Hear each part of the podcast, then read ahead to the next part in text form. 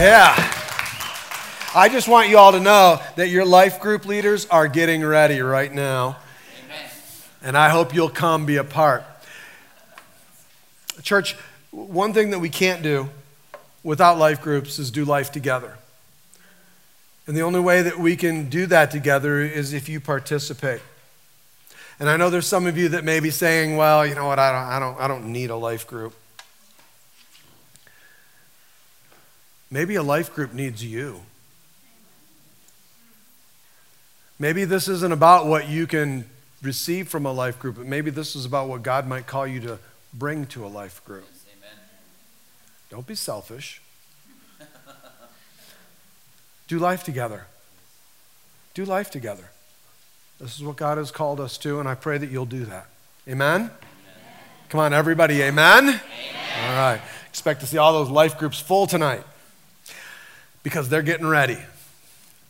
We are in Luke chapter 1. We're going to continue in this study where we found Luke in this investigation of Jesus. Luke is a historian and he has set out to show and to investigate and to then share with us in the Gospel of Luke what he found in this investigation of Jesus, this man who is God, to take out uh, to, to take a look at what he has found out. And so we're going to dig into this, and we are now into chapter one still. But we are in chap into verse 5 already. So we're moving fast, amen? Amen. Look, I don't think I don't think that we should look at God's word as a pond. I think we need to look at it as a well. And everything that God has given us in His Word has a reason, and we need to look into it and find out what are the reasons that those are there. And so we're going to do that today. And I want to read to you just a couple of verses. We're going to, again, we're going to go into this study through these 5 through 25. But today, I want to take a look at just beginning here with the first three verses here. Starting in verse 5, it says, the Word of God says this In the days of Herod, the king of Judea, there was a priest named Zechariah of the division of Abijah. And he had a wife from the daughters of Aaron, and her name was Elizabeth. And they were both righteous before God, walking blamelessly in all the commands and statutes of the Lord. But they had no child because Elizabeth was barren, and both were advanced in years. Now, I want to begin, begin today to dig into those verses and begin to see what it is that God has to say to us. Before we can really move into this uh, study in these verses that we're looking at, I want to uh, I want us to begin by going back first into the book of Malachi because I know you all came with questions about Malachi, right? And we're not even taking up an offering. Need to read Malachi, you'll know what I'm talking about. I want you just to take a moment. Will you bow your heads with me and let's just ask God's grace over this time? Lord God, in the name of Jesus Christ, we thank you that you have sent your Spirit to enlighten our hearts and bring revelation to our minds. I pray in the name of Jesus that every word that goes forth would pierce hearts and bring forth your will. I pray, God, that if there be any that are of, of me, of man, that God, they fall to the ground, let them become idle. But Lord, let every word that you desire us to have bring, Father, conviction and revelation and do everything that you've intended. God, we thank you for this time together. I thank you for every ear. Open it up to hear. Every Every eye, open it up to see. Every heart, Lord, make it pliable in your sight so that it could receive and take hold of what it is that you want in this day. Lord, you knew this day before we were ever formed. So, Lord, let your will be done in Jesus' name. Amen. Before we get into just looking at Luke here, I want to take a look at, at, at God's providence and prophecy you know, we have to understand that all of human history is, is all about Jesus. It's all about Him. From the very beginning, it's always has been, always will be, always will be into the future. It's all about Jesus. Our God is a sovereign, providential God who is able to do whatever it takes to see his will accomplished. And our God, he is the ruler. He is the one who rules over all times. He's the one who rules over all peoples. He is the one that's in charge, and he is working all things out according to his purposes. Now, again, let me say, and I'm going to say this a couple times because I don't want anybody to be confused. I hear people say that. It sometimes can look as though God ordained our sin so that he could use it to cause his will to come to pass. God does not ordain sin, God does not bless sin. God is not the author of sin. In him is no shadow, there is no darkness, there is nothing of sin in him, and he doesn't ordain it or bless it. But our God is such a powerful, providential, sovereign God that he will even use sin for his purposes, for what it is that would promote and bring about his will. We see that all through Scripture. Just simply look at the story of Judas. You'll see God using uh, the, the sin, the evil, the wickedness of men, using it to promote and bring about his will. And this is that doctrine of sovereignty. And the doctrine of sovereignty works itself out in the providence of God. That place where he, we know he loves us and that God is working and he is actively working to bring about good in the lives of his people that God wants to promote, that God wants to bring about good in our lives. It's the providence of God to be able to do that no matter what the circumstances are, because He is a sovereign, providence, providential God, and He is able. And one of the ways that we see this is through prophetic promises. Promises that God has spoken in the sovereignty of the Almighty, He extends that providence over the future. That God, like we, we is not like us in that He's not bound by time. God's not bound by this line of time this, like we are in our minds, and we can't fully understand that. But the promises, the prophetic promises of God, show us in the sovereignty of God that He has extended His hand even over the future, telling us in advance what is going to happen through the prophets and tells us what's to come, tells us what's happening.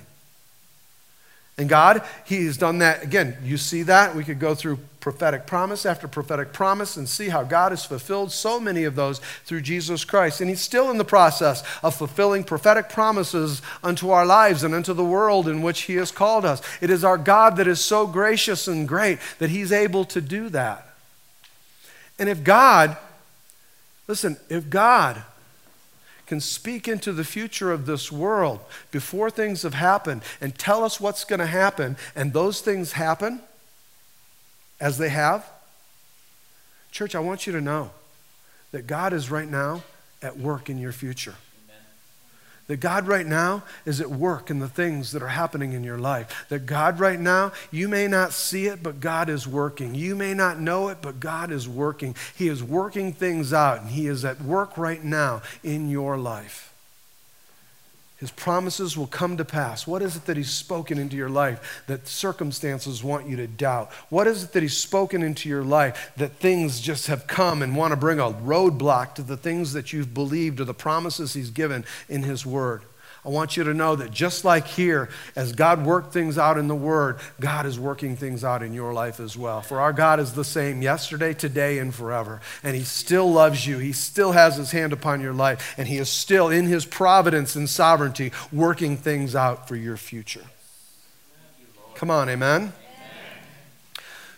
Now, one of these times that we see this at work is here in the Old Testament in the book of Malachi in chapters 3 and 4, which I want to take a look at because, again, you've got Malachi chapter 3 and 4, and it's God's final word until we come to what I just read you in Luke chapter 1 in verse 5 as we start to get into the action, so to speak. In Malachi, we have what we call God's providential and prophetic promise. He's telling his people what's to come.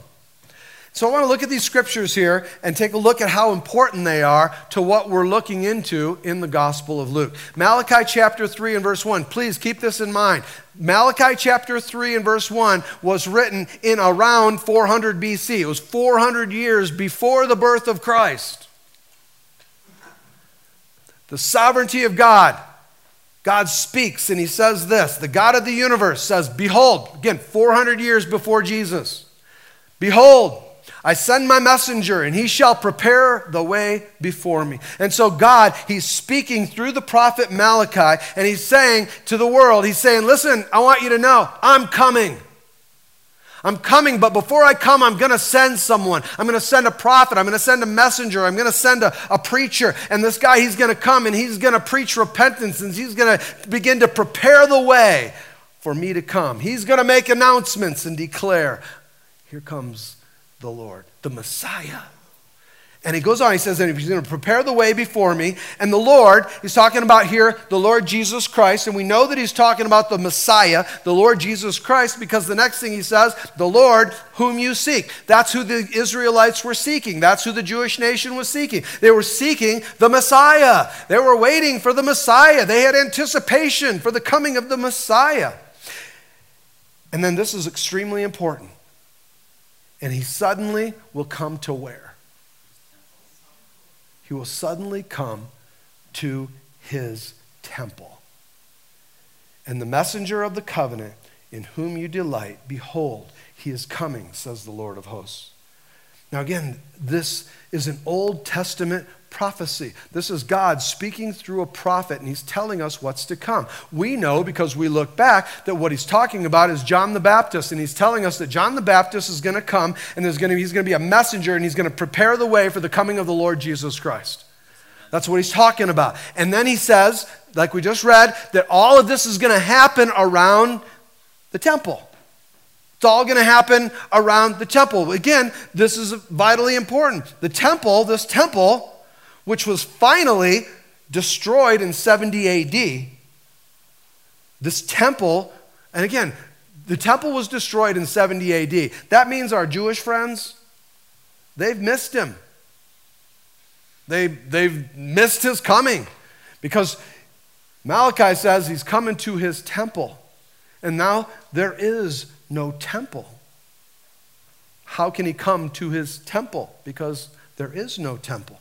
And the reason there is no temple is because we don't need it. We don't need it anymore. We no longer need the temple because we have Jesus Christ. And Jesus Christ fulfills all the ministries that the temple was called to perform. All the things that the temple provided are now provided in Jesus Christ. Amen?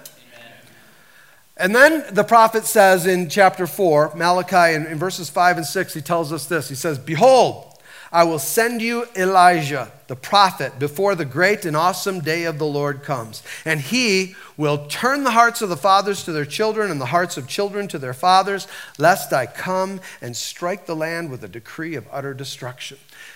So God is telling us through Malachi what the next events in human history will be. There's going to be a messenger that comes. We know that the messenger will come before 70 AD because that's when the temple was destroyed. And he would come, this prophet would come, and he would begin to proclaim repentance so that the people's hearts could be prepared to, for the coming of the Messiah. And in that ministry of that prophet, the ministry would cause the hearts of fathers to be turned back to loving their children and children hearts turn back to loving their fathers. And Malachi says all of this. And then there's 400 years of silence. 400 years. You know, we, we, we sometimes read the Bible and we have a hard time putting an actual, you know, time stamp on something. 400 years to, in the Bible doesn't sound like a long time. Let me ask you this 400 years ago, where was our nation? No, I mean, it wasn't nowhere.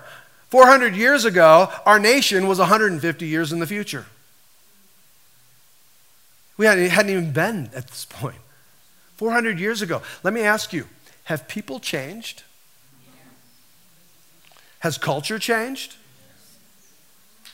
Just look back at your grandparents. Has it changed? Look at what goes on in culture. Look at what time does and how time works in people. And, and you know what? In this time of 400 years of silence, there's no Bible written. There's no prophets that spoke. There's no word of the Lord. There's no thus saith the Lord that was going on. None of those things were happening and going on. And so, guess what the people started to do? The people started to wonder wow, I wonder if God pulled his provision from us. I wonder if God doesn't want to talk to us ever again. You know, church, that happened over this period of 400 years. Sorry to say, there's a lot of you who you go a week without hearing from God, and all of a sudden you're like, oh, God's abandoned me. He's left me. I got to leave the church. We stop following God. These people, that happened to a lot of them. A lot of people started to wonder where is God? Where is His provision? What's going on? And the generation, just like in the generation that we have, listen, the more godless you raise the next generation to be, you will find the next generation becomes more hard hearted, more stiff necked, and more self centered than the generation before. That's why, man, get your kids in church. Get your kids to know God. Bring them up in the places where, where they can receive and hear from the Lord. Put your kids in a place where the next generation becomes more godly, not more worldly because your kids will become stiff necked. And this is what happened in here. These hard hearted people began to grow. They weren't, guess what happens? They weren't walking with God any longer. They walked away from the things that their parents had told them because they really didn't see the light. They didn't hear the light. They didn't watch the light. What they saw was godless people living in this form of religion, but there was no power to it. And so the people began to walk away, and the next generation walked away further and further. But praise God, in every generation, He reserved a remnant unto Himself. He always had a group, a people that would be drawn to him, devoted followers. But, church, this was 400 years of nothing from God. Silence. And then, all of that changes in Luke chapter 1.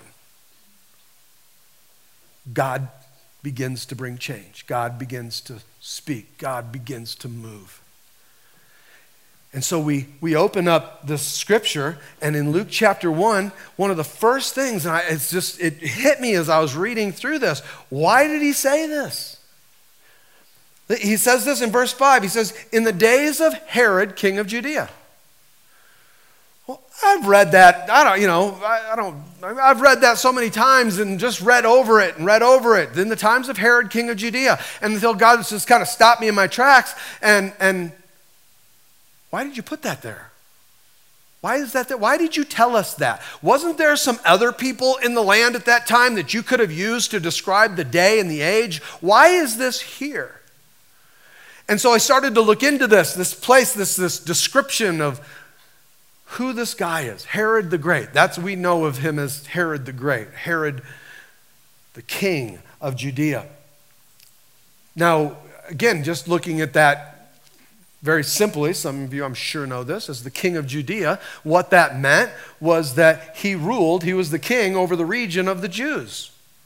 He was not the Caesar. He was not the, the, the, big guy. He, he was not the highest ranking government official, but he was a provincial king, and he was the king over the province, over the, over the place here in Judea, which means that Herod was the king of the Jews.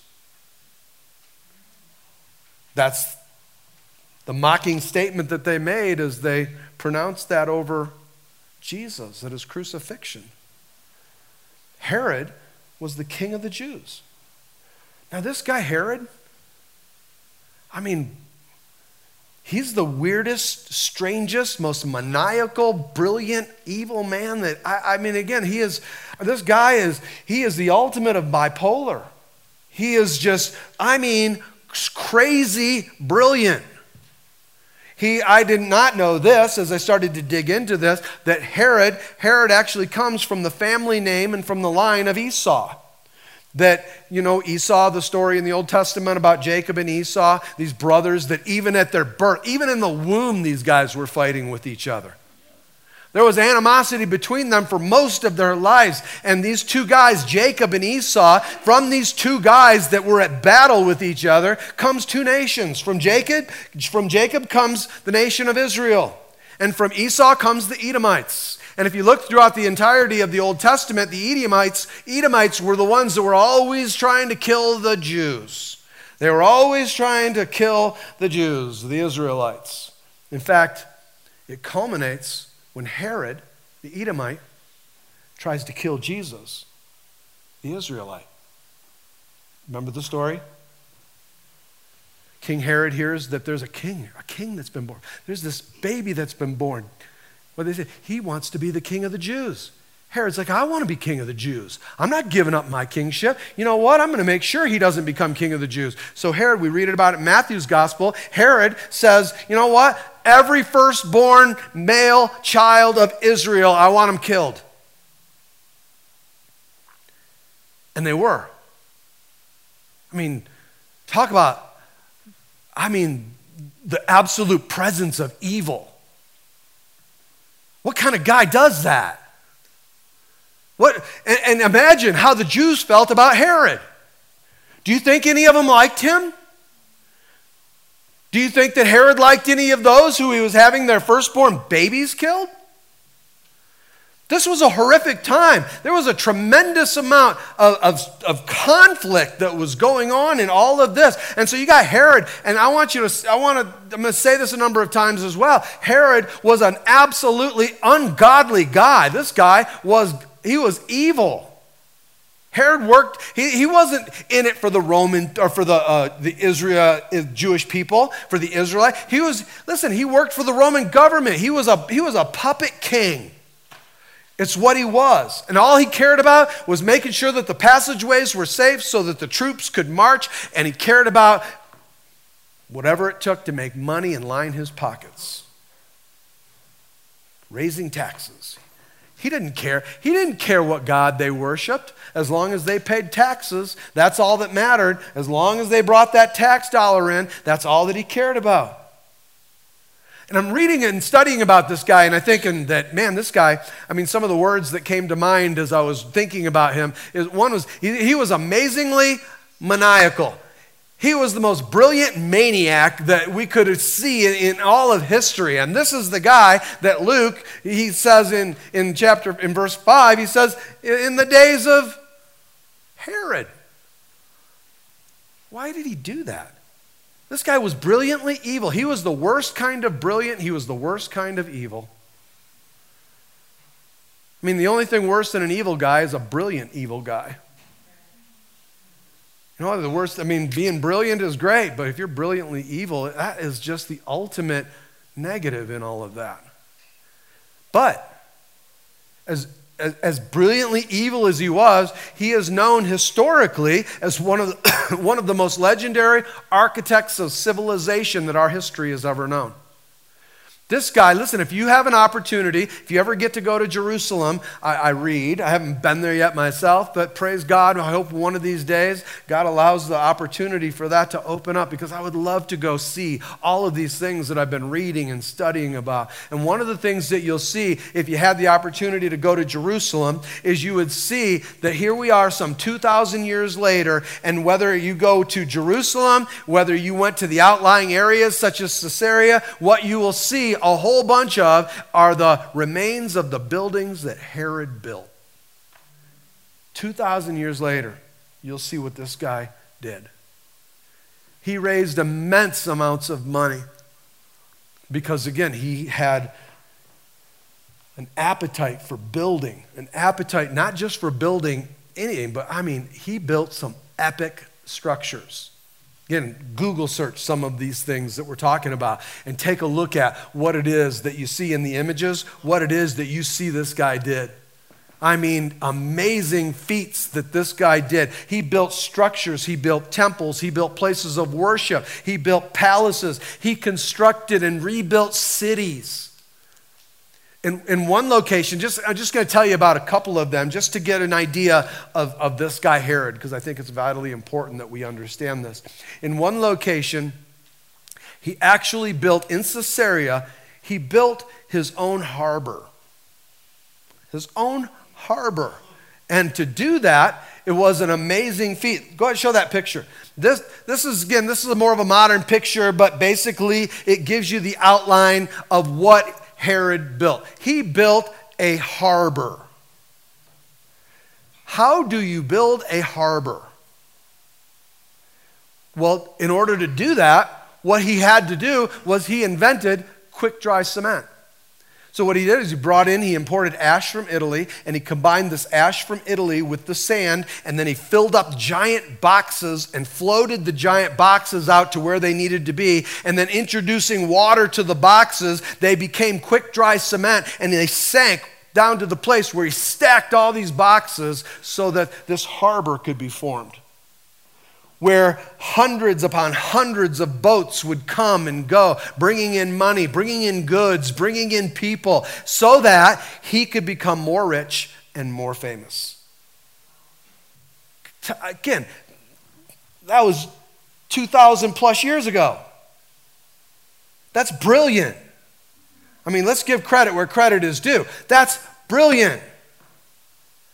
But this guy was evil, uh, just as evil as he was brilliant. You know, this guy was so evil, he murdered his own wife. You can read about this if you look it up. He murdered his own wife and his two children. Now, I have a wife and I have some kids.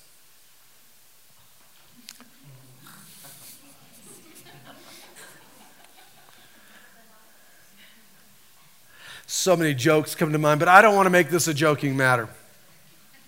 I can't imagine what kind of heart, what kind of person, what goes on in somebody that's able to kill their spouse and children. I mean, is there anything in this world, even today, that is more wicked, more vile than that? I mean, how do you do that? He was, I mean, he was such a control freak and he was so insecure about his position. He got wind that his wife and children might be conspiring. He thought in his paranoia that his wife and children might be conspiring to take his position. So he had them killed. What? Uh, I mean, come on, this is evil. And, and again, he, he, there was a whole bunches and bunches of people. He murdered a lot of people. In fact, he killed so many people. There was a point where, honestly, people, uh, so many, he, I mean, he killed more people. He killed more political leaders. I mean, you think that the political landscape is tense today? Man, what was going on here, if you opposed him, you could end up dead. And there was such and so many people that were killed and so many people that died that there was a great, believe it or not, there was a public outcry against him. People, you know what? People didn't like him. I, can't imagine why. But this maniac, this evil guy, was brilliant. He built so many palaces. He built, I mean, you read about some of them. They are palaces that were built 2,000 years ago. That, I mean, we have rappers that would love to have that kind of epic crib. They could be places you'd find on lifestyles of the rich and famous. They were amazing places that this guy built. He built, listen, he built one palace on the, by this, this harbor here in the, on a saltwater beach. He built this harbor. He actually built the city. He's the one who constructed the city of Caesarea. And in the city of Caesarea, they did not have any fresh water. It was on the beach, on a saltwater, uh, uh, saltwater beach there, and, and they had no fresh water. So, what he did, and you can look this up as well. In fact, I, would encourage you to look this up because you'll find pictures of this aqueduct that he built. From 10 miles away in the mountains, he took a freshwater stream and he built a 10 mile long aqueduct, above ground aqueduct, that funneled water in from this stream, from this uh, brook to bring fresh water to the town of Caesarea. Well, he didn't like swimming in a saltwater pool.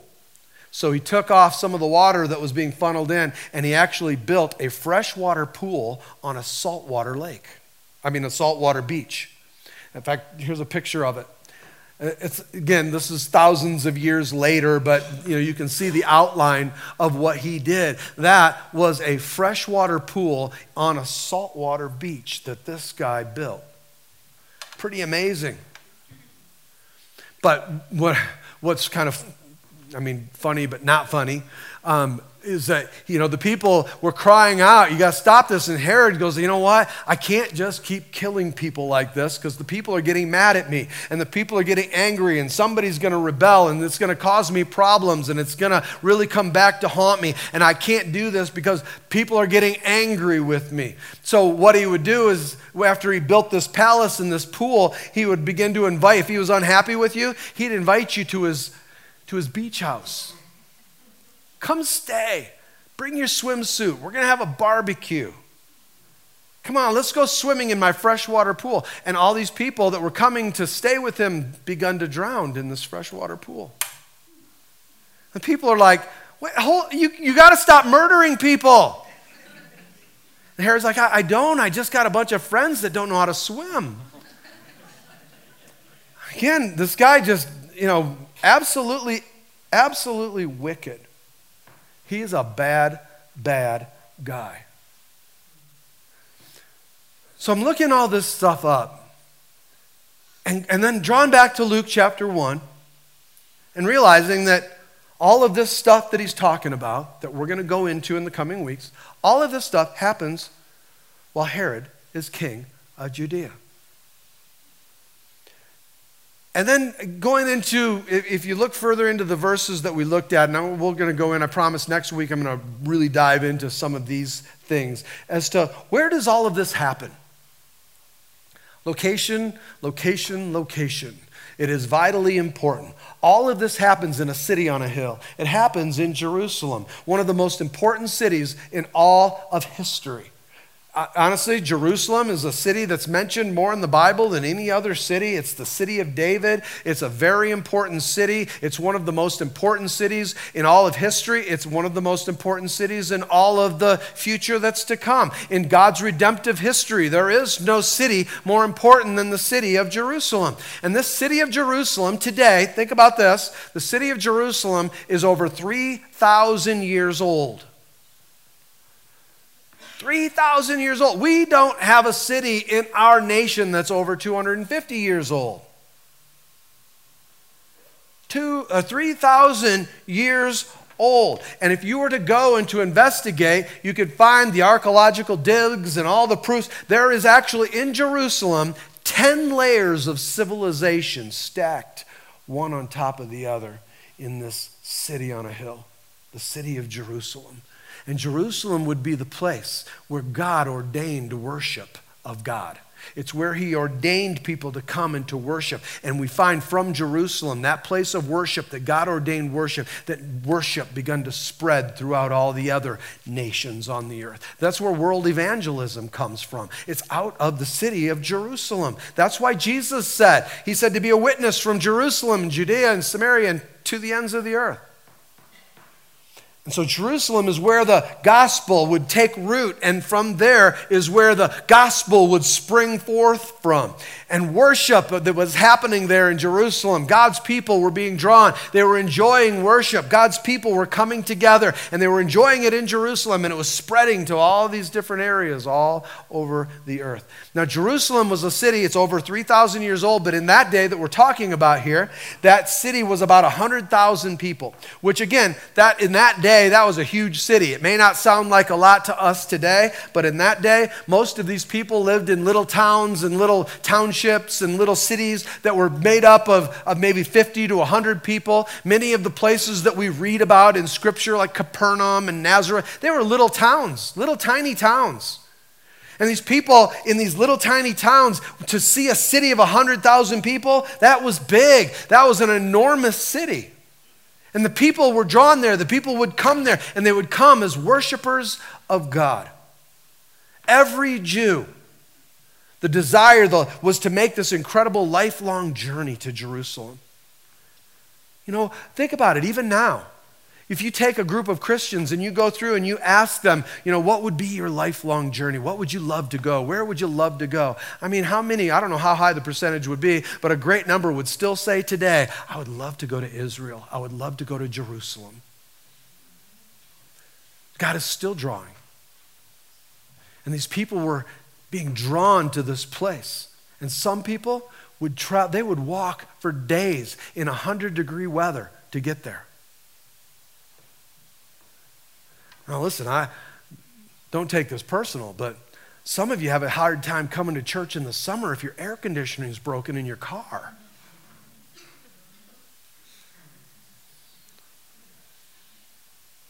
Let alone get out there on a donkey, mess up your hair and all that.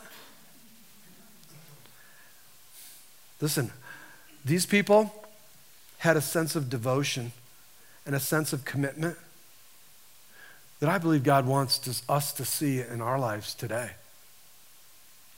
What is it that happens in a person? What is it that goes on in a person that would draw them to walk for days in 100 degree weather to a temple that they've never been to or possibly never been to? It's a, it's a kind of commitment, it's a kind of dedication that I believe God still wants to see in us today. These people were devoted to making that trip to the presence of God. Listen, church, are you devoted to making whatever trip it takes for you to get to the presence of God? Or is, hey, I'm going to church. That's it. God doesn't show up there, then I'm going to miss it.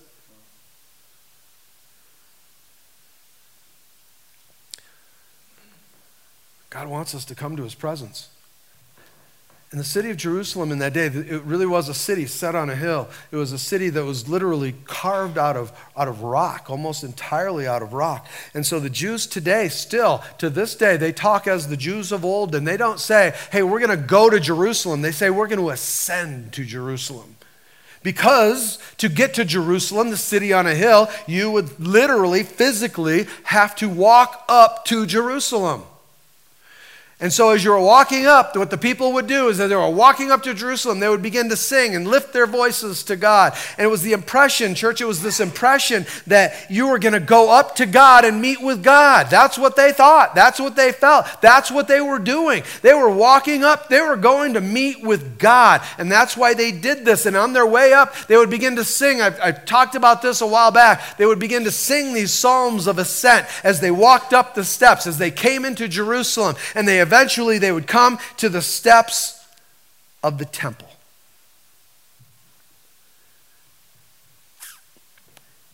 The temple. I want to look at the temple because here we are. We're in Luke chapter 1, beginning this study. It's happening in Jerusalem. It's going on whether we like it or not. He's telling us this happens in the days of Herod, 400 years after God had spoken his last words. It's all going on under the reign of King Herod, this evil, wicked guy who hates the Jewish people. He hates them. He can, listen, he called for the murder of their children. How can you love a people or like a people or not, not hate a people that you're willing to do that to? But he's willing to rule over them if he can make money off of them and if he can build his own glory. That's who this guy is. Now, what happened here in this time, I mean, can you imagine this whole thing? This created a problem. This happened to be in the days of Herod, king of Judea. Herod, in the brilliant side, what Herod was in the midst of doing is Herod was in the middle of one of the most ambitious rebuildings of any civilization in the history of the world. And Herod, who had this propensity to build and create and to make things better, and he was very, very good at it, he's rebuilding Jerusalem. He's rebuilding all of these things and all this stuff. Well, right there in the middle are the ruins of what was a temple. Herod couldn't leave it that way. It couldn't. You know what an eyesore that is? So, what does he do? What, what's Herod do? He rebuilds the temple. Herod rebuilds the temple. The temple that would play. Listen, Herod rebuilds the temple. This guy, Herod, who hates the Jews, he, because he doesn't want to see this eyesore, he rebuilds the temple so that the prophecy of Malachi can be fulfilled and usher in the presence of the Messiah that would become the Redeemer, that would redeem men from their sins and be the one in whom the Jewish people were waiting for. Who did God use to do that? Herod. Church, if God can use Herod to bring about the fulfillment of a prophetic promise that he made 400 years earlier and use that man to usher in the presence of the Messiah, let me ask you, what in your history, what in your past can stop God from using it to bring Jesus into your life? Come on, is there anything that's impossible for him? And again, this is what happened here. And all this, again, the temple plays a prominent role in all of these things. In, I mean, throughout the history of the, of, of, the scriptures, the temple played a very important role. And here we are, we read about it. This is what's going on in the temple in Luke chapter 1. It's, I want to look at the temple, just a few things about it. Again, I promise I'm not trying to just give you a history lesson here. You have to have some historic biblical truth, though, to what's going on. God didn't go into all of it. He tells you and I to go into all of it. God said it's Herod, king of Judea. He didn't tell us exactly all of these things. He says, You go dig up some of these things and you find out some of these facts and you find out how it applies to what it is that God is saying. Come on, church, we got to begin to get into the meat of God's word. It's a well, it's not a pool. God doesn't want it to evaporate away and we run away. God wants our roots to go deep.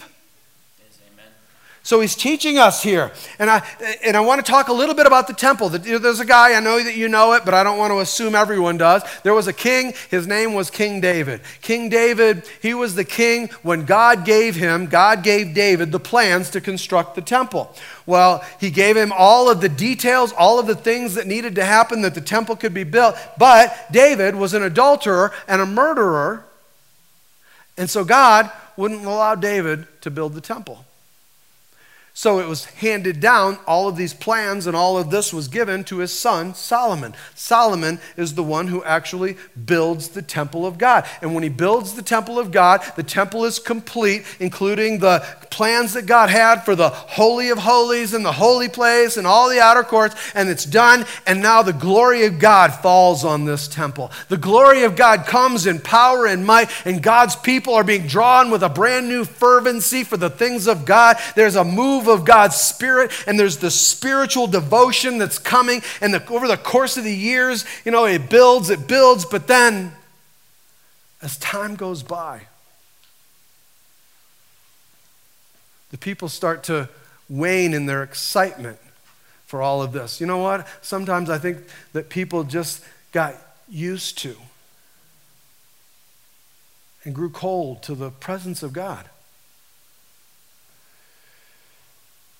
This move had happened, but over time, the temple fell into disrepair. If you read about it, you can read through um, you know, Kings and you can read through Chronicles, and, and you'll find that the temple fell into a place of disrepair. In fact, the temple fell so far as to where the people were introducing foreign religions and idol worship into the holy places of the temple. King Josiah rises up and he becomes king and he sees the wrong in it all. And King Josiah starts to kick out the idols and kick out the idol worship. And he starts to clear the temple and cleanse the temple. And he begins to bring this renewed passion for worship. And you know what? When the idols were cleansed from the temple, worship began to break forth with fresh passion and renewal.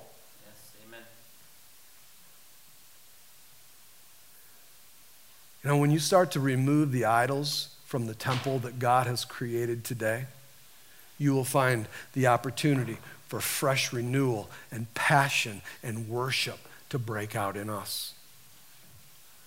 I think one of the biggest problems the church has today is too many idols. The temple was in disrepair. Josiah fixed a bunch of it, but over time, again, I'm just very, very quickly going over this. But over time, the temple was destroyed again. Somewhere in, in 500, 580 BC, the temple was destroyed. Now, I want you to remember this. The temple was destroyed, Solomon's temple was destroyed in 580 BC, 583 BC, somewhere, somewhere right in there. Different people think different things in that, but it was in that area. That was 180, 200 years before the prophet Malachi said that the Messiah would come. And when the Lord came, he was coming to his temple. And he prophesied that where there was no temple. Church, the fact that Solomon's temple was destroyed, that's a big problem. That was a crisis uh, that, that happened because Jesus is coming to his temple. If there's no temple, how can Jesus come? What's going to happen here? We don't know what to do. God must have been so upset because he didn't know what he was going to do. He had made this prophecy, but there was no temple, and I'm sure God was wringing his hands, wondering, How am I going to fix this? What's going to happen? Oh, people, help me. No. God is not ever wondering or worried about what's going to happen. God had the prophet Malachi prophesy that the Messiah would come to the temple almost 200 years after the destruction of the temple. You don't think that God knew what was going to happen? So what happens? There's a second temple that's built. You know who built it? Herod. And the temple, the temple is called the Herodian temple. I find it absolutely amazing that God took this evil, heartless man and he took this man to build a temple for the people of God, this man who hated the people of God, not knowingly, he built this so that the prophecy of Malachi could be fulfilled. And we could read about it here in Luke chapter 1. This is what God was in the midst of doing. I find it absolutely amazing that God, in his providential sovereignty, he uses Herod to build the temple. Listen, if God can use an evil man like Herod to build the temple to fulfill the promise of God, what can't he use in your life to fulfill the promises that he has spoken over you? Those promises in his word that he has given you, the things that he has said over your life, whether it be prophetic or scripturally written. How, how can't your God move? Come on, we got to get into this realm where we understand that by faith, God is moving in your future. He is moving to fulfill those promises, and just because you don't see it doesn't mean it isn't happening. God is at work, and this is how God works. And He can use unsaved people, He can use evil people, He can use selfish people, He can use self centered people, He can use people with evil motives. Not that He commends sin, not that He blesses sin, not that He anoints sin. It's God. Our God can use everything for good because that's how good He is. That whatever our good and gracious God touches, He can turn into goodness.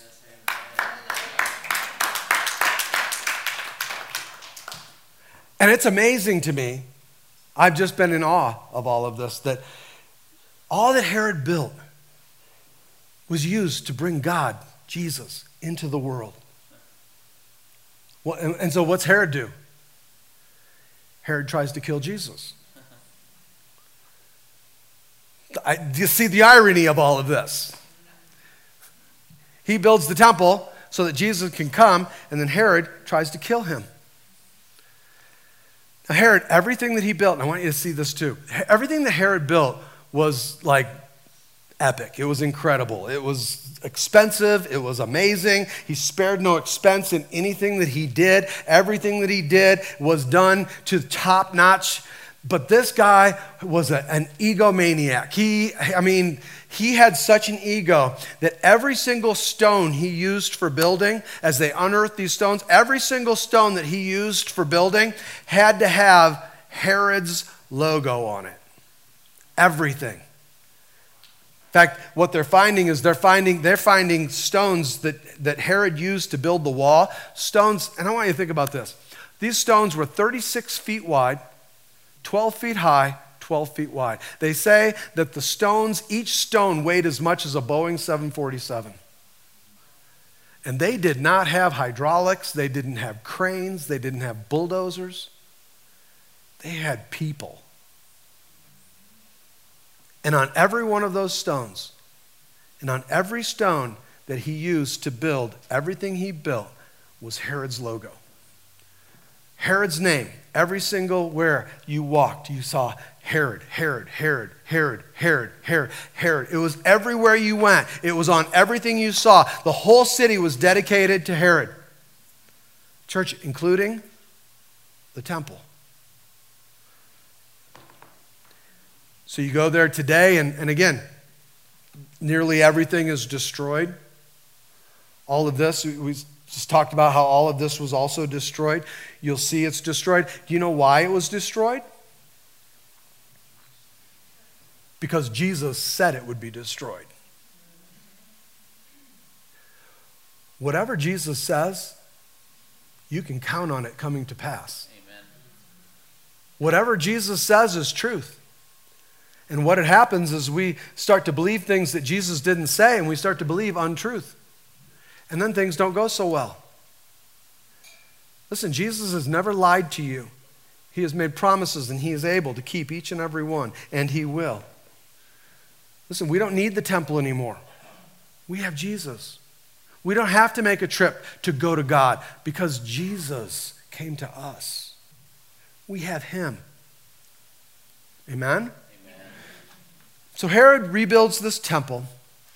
And there's this temple, this beautiful city on a hill. And, and, and I want you to see there's this temple, and there's the temple courts, and there's the, the holy place. You know what, what Herod did? Herod, like, his ego said this You know what? I see what it is that Solomon built, and I can't let Solomon outbuild me. So he builds a temple to the specifications, but twice the size.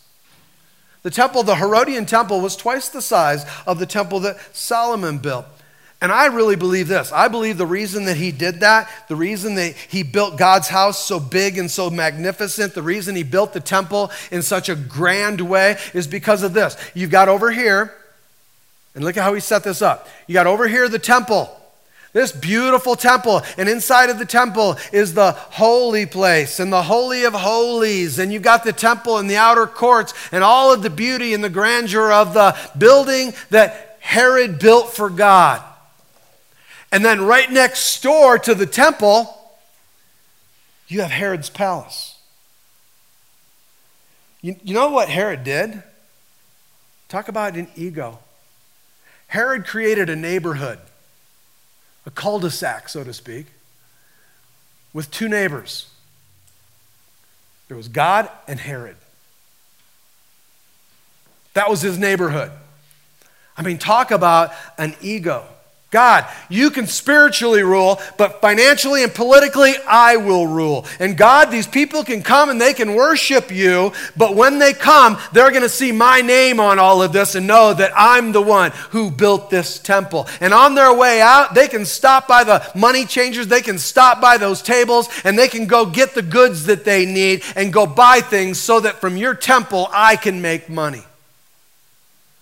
So I was reading about all this and it came to mind wow that changes my thoughts in this whole place when Jesus went into the temple and started to get really ticked off, turning over other tables. I think Jesus went into the temple and he looked around and he saw Herod, Herod, Herod, Herod. And what's he say? This is my house. And it's to be a house of prayer. And Herod, he had set up shop right next to Yahweh. And you know what? Jesus didn't like it.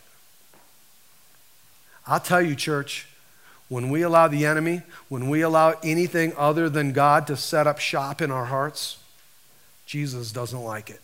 Amen. He never will. So I want to I want to finish I want to ask you this question and then I want to I want to answer it and I want you to remember that we don't have the temple any longer because we don't need the temple because we have Jesus. But the same way that Jesus or the, that the temple drew people, and the same things that happened at the temple are things that he wants, therefore, to be what draws us and what would happen in us in regards to Jesus God.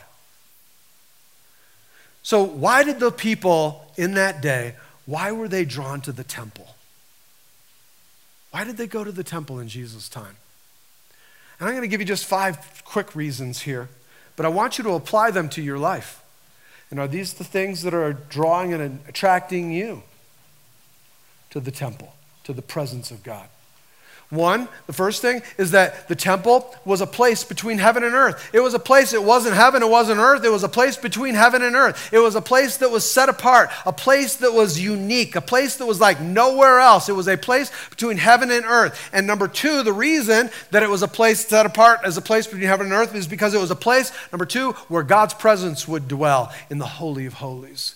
The presence of God dwelt in the center of the temple. The presence of God was there. The presence of God dwelt in the centerpiece of the temple, in the Holy of Holies. It was as close on earth as you could get to heaven, and it was the place where heaven had come to earth.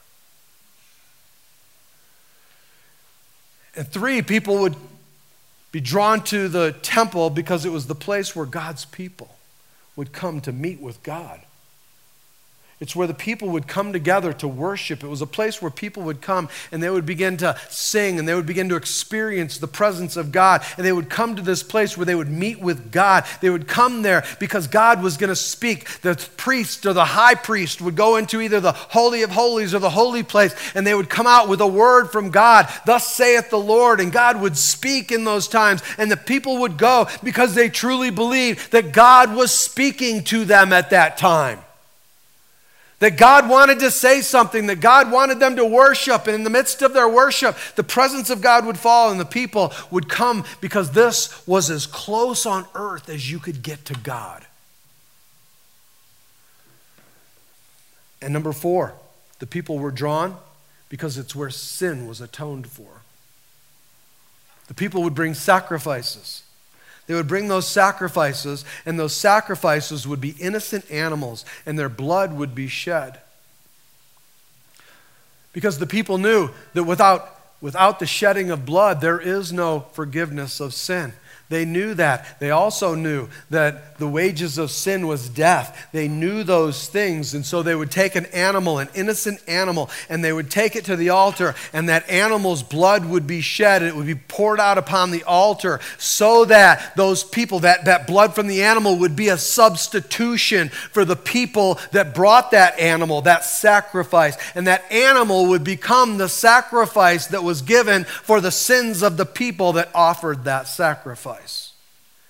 Church, it was a foreshadowing of Jesus the sinless Lamb of God who came to take away the sins of the world. This innocent man, God man, who came to earth to become the Lamb of God that would give his life at the altar, that he would give his life on the cross so that you and I could come under the blood covering of Jesus and find the forgiveness of our sins once and for all, that we could be cleansed and completely made new in our spirit. It is only by the sacrifice that Jesus Christ made that today we don't need to continue to bring animals animals and sacrifices to the temple because Jesus Christ became the final sacrifice, the final Lamb of God that was given for the sins of mankind. And today we can come in a relationship with Jesus to find forgiveness through the sacrifice he made for each and every one of us.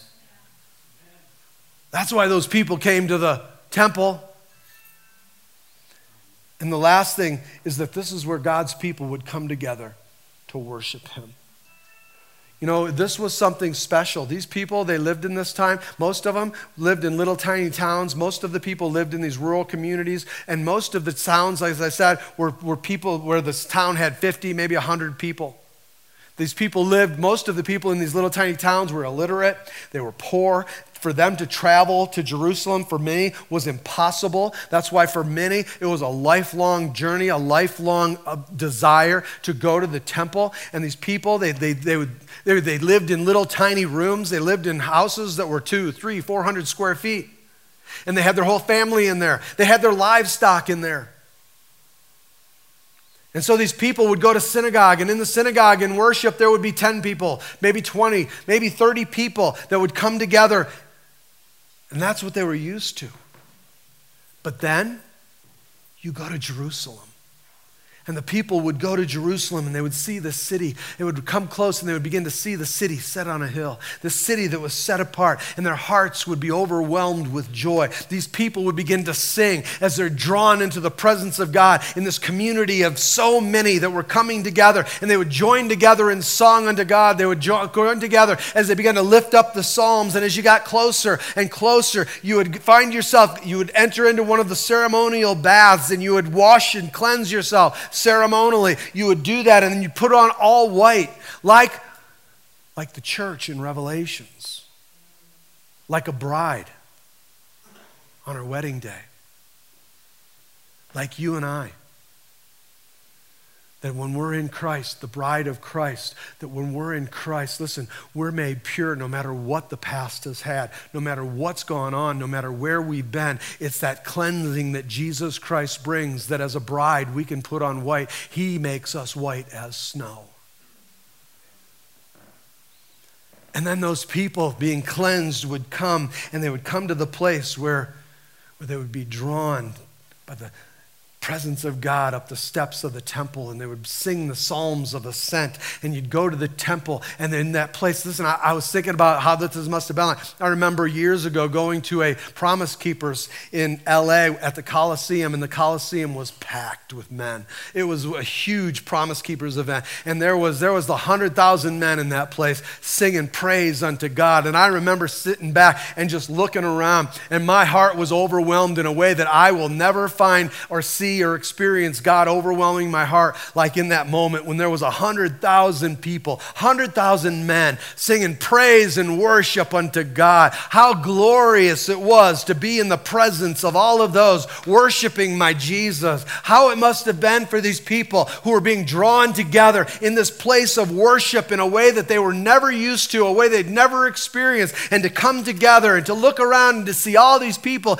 meeting with God, coming to God, never been in a place where they'd sung or been lifted up or heard that many voices before, overwhelmed in this place of community, in this place of anointing, overwhelmed in this place of the presence of God and your heart. And the whole idea was this that your heart, your mind, your soul, and your person were ascending to the presence of God.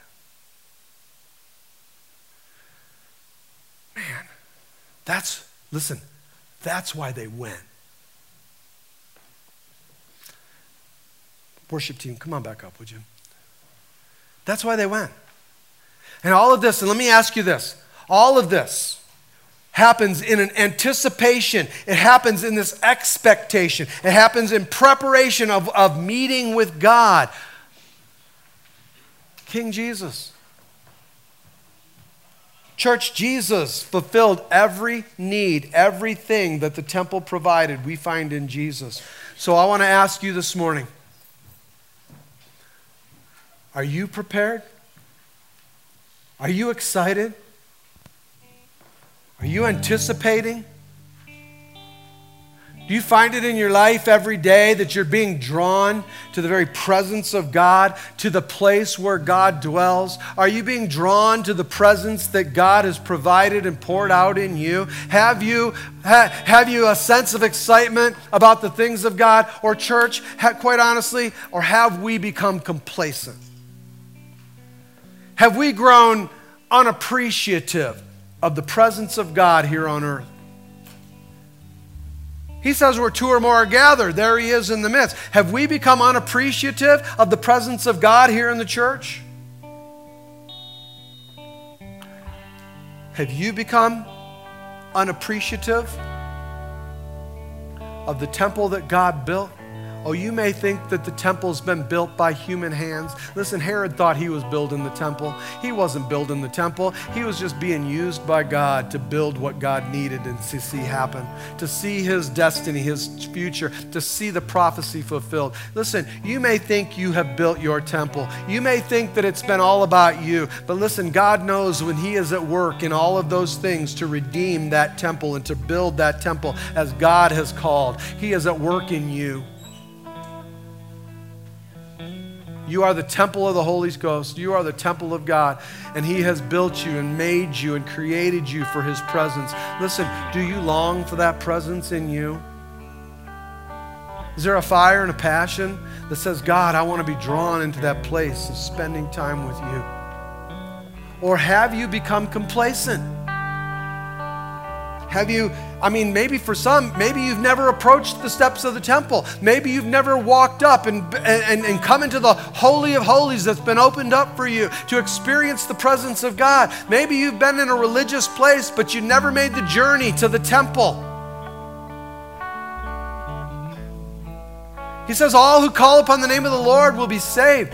But there's many who don't come to that place of understanding, knowing, feeling, experiencing, receiving the gift of the presence of God into our life that cleanses us from every guilt, from every condemnation, from every sin. It cleanses us from every iniquity, and He brings forth His presence into our life. He brings eternal life. Church, are you excited to know His presence? Listen, let me just say this, and I say this because I love you. If you're not excited about the presence of God, then either you need renewal or rebirth. And you know what? Neither of them are impossible for God. Will you bow your heads in prayer with me? Lord, your word declares that this is the day of salvation. Today is the day that you have made. And Lord, we're going to rejoice and be glad in it. And if there are those that are in this place that have never entered into the steps of the temple to come to know the presence of the Almighty, even though they may have destroyed or tore down or messed up the temple that you had given, God, I thank you that you are the restorer of the brokenhearted, that you are the one who brings salvation to the lost. You bring light into the darkness. You're the one who redeems and rebuilds and restores and renews. And I pray, God, that even now you would move on the hearts of those who need you to bring the spirit of salvation, to bring your presence and touch, Lord, those whom you're ministering to even now. Let them call out to you, Lord, to say, Jesus, I need you. I am a sinner and I need salvation. I need to be forgiven, God. I've tried everything I know, but God, today I need to call out to you. And Lord, I receive the gift that you give, the gift of your life, the gift of your blood that was shed for me. Lord, you will become the Lamb of God that was given for my sin. And Lord, I pray that you fill me with your spirit and fill me, Lord, with eternal life. I call out to you today, Lord. I am undone without you. I am lost without you. And God, I don't want to go another day lost. I don't want to go another day undone. I don't want to go another day bound in the sins that are in my life. Cleanse the temple. Cleanse the temple. Come on, if you've done that, if you say that, if you pray that with me today, you need to just rejoice in Him that God will do what He said He will do. And if you need renewal today, ask Him, Lord, send your spirit. Fill me again, fresh and new. Let the fire of your presence be a light in me that others would see. God, begin to use me, Lord, from my heart, from the temple in my life. Lord, let evangelism flow. Let your life flow. Let there be, Father God, uh, the answer to the needs of those that are around me, that it would flow through your presence in me. That, God, people would be drawn to that, that people would long for that today. God, let there be revival. And until, listen, until there's renewal, until there's rebirth, we'll never have revival. God, do what only you can. Let it be, Father God, a day in history that you would renew and revive your church to bring the renewal, to bring, Father God, what we need, what we desperately long for, the very presence of the Almighty. Have your way, Lord. Have your way. We make miracle. Come on, He is able. Promise keeper, light in the darkness. My God, that is who you are. Tell Him. By faith, tell Him.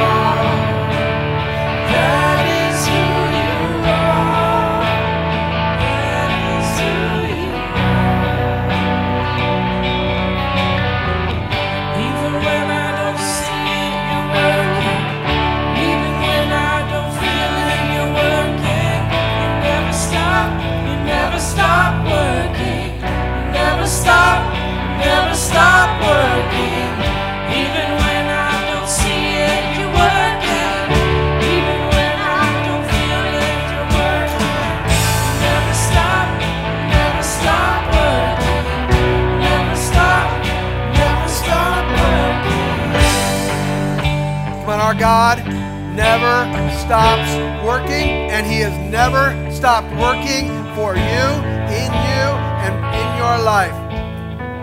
He's already in your future, and He's already working things out. Come on, give Him thanks today for what it is that He has done for us. So, church, listen, I want you to go be the church. Church is not over, church is about to begin. So, when you go from this place today, you go be the church. You go be the light. You go be the hand of God. You go be the voice of God that will speak and bring forth the revelation knowledge that those around you need. Go be what God has called you to be, the church of the living God. God bless you. Don't forget, go to the website and go be a part of one of the life groups, one of the many life groups that we got going on all over the place. God bless you, church. I love you. I love doing life together. You have a beautiful afternoon. Come on, let's sing this as we go. Amen.